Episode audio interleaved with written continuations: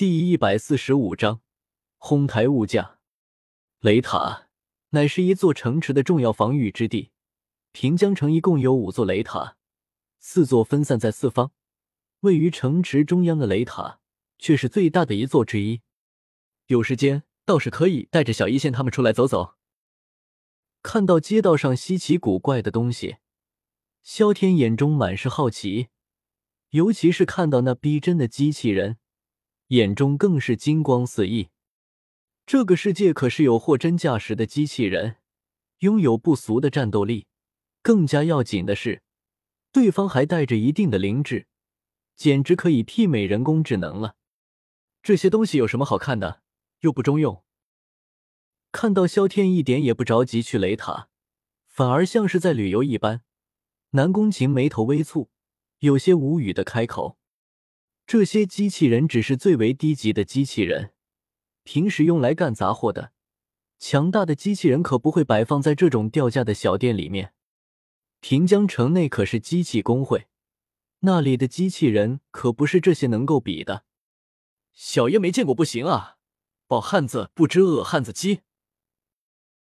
看到南宫晴这丫头没事总在这里和他抬杠，萧天没好气的瞪了他一眼，不耐烦的回道。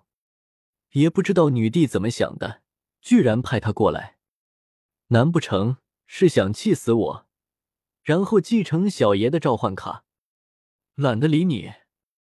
南宫晴回了一句，压根没有继续看萧天，继续在前面领路。哈哈哈，这不是萧老弟吗？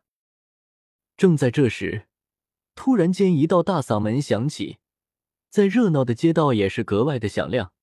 盖过了所有的声音，众人的注意力都被吸引了过去。只见街道一边，一个赤裸臂膀的大汉大步走了过来，脸上满是兴奋和激动。大魔王来了，快走快走！看到居然是程咬金这家伙，众人内心一凛，压根没有在此地停留的打算，一窝蜂全跑了。就连街道四周的掌柜。也是躲了起来，也不怕有人进入拿东西不给钱。可见，对于程咬金这货，百姓们已经是深受其害，敢怒不敢言啊！没办法，谁叫这大老粗向来蛮横不讲理，一般都是用斧头说话。加上三朝国公的名头，就算是女帝也不会因为这些事去理会他。久而久之，程咬金成了长安城的一霸。因为猎魔大会的事被派往了平江城，长安百姓因此欢天喜地，更是奔走相告。但这可就苦了平江城的百姓了。短短十天，平江城已经笼罩在这黑暗魔王的统治之下，闻风丧胆，小儿闻之止啼。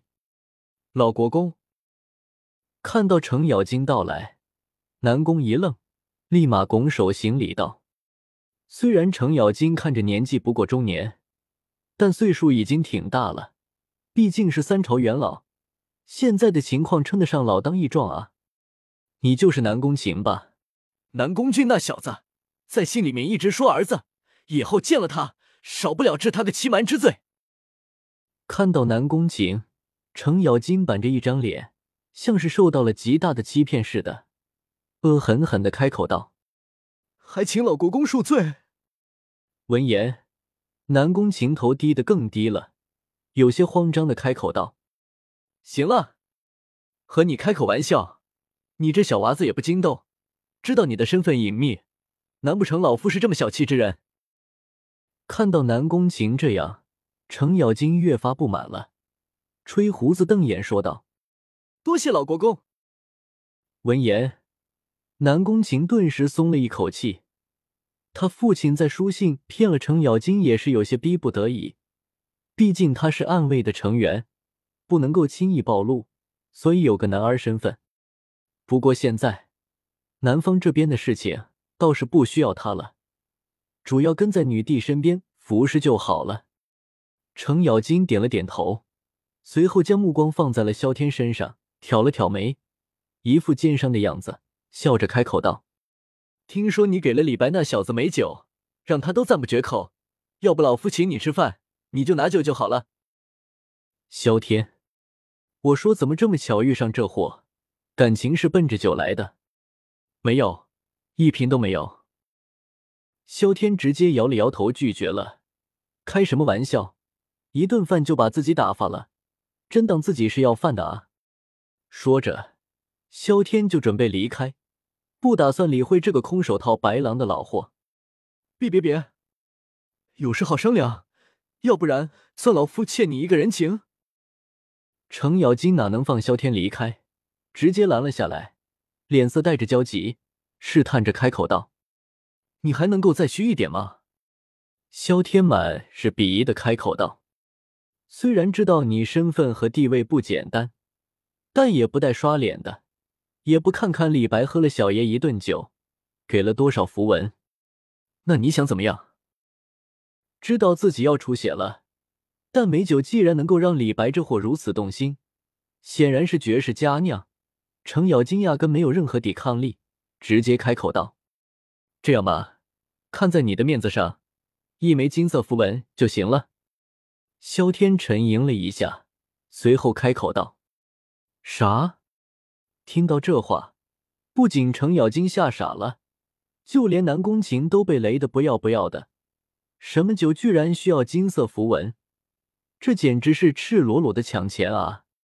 杀死一头魔王，那可是不容易。虽然魔王诞生相对迅速，但能够个人斩杀魔王的人，大唐只有寥寥数几。哪怕是程咬金，都不一定能够干得过魔王。要不然，如何需要召开猎魔大会？历练人才是其一，但更加重要的，还是想要汇聚大唐的力量，沉痛打击魔兽界。以彰显大唐本色，你不会在开玩笑吧？程咬金瞪大了眼睛，满是愤怒的开口道：“让他拿一枚金色符文兑换酒喝，这事要是传出去，恐怕全天下人都会骂他傻了。”李白用了五枚金色符文加一百块多块紫色符文，从我这拿了三瓶酒，你一枚金色符文还算是便宜你了？难不成你以为你比李白还牛逼？萧天满是鄙夷的开口道：“程咬金，MMP，李白这家伙是赤裸裸的抬高物价啊，真是岂有此理！你要是今天不给老夫酒，信不信老夫一直赖着你？”程咬金威胁道：“符文是不可能给的，只能够耍一耍流氓，看看能不能够得逞了。还没有人能在老夫的死皮赖脸下安然无恙的。”萧天，这老货皮果然够厚。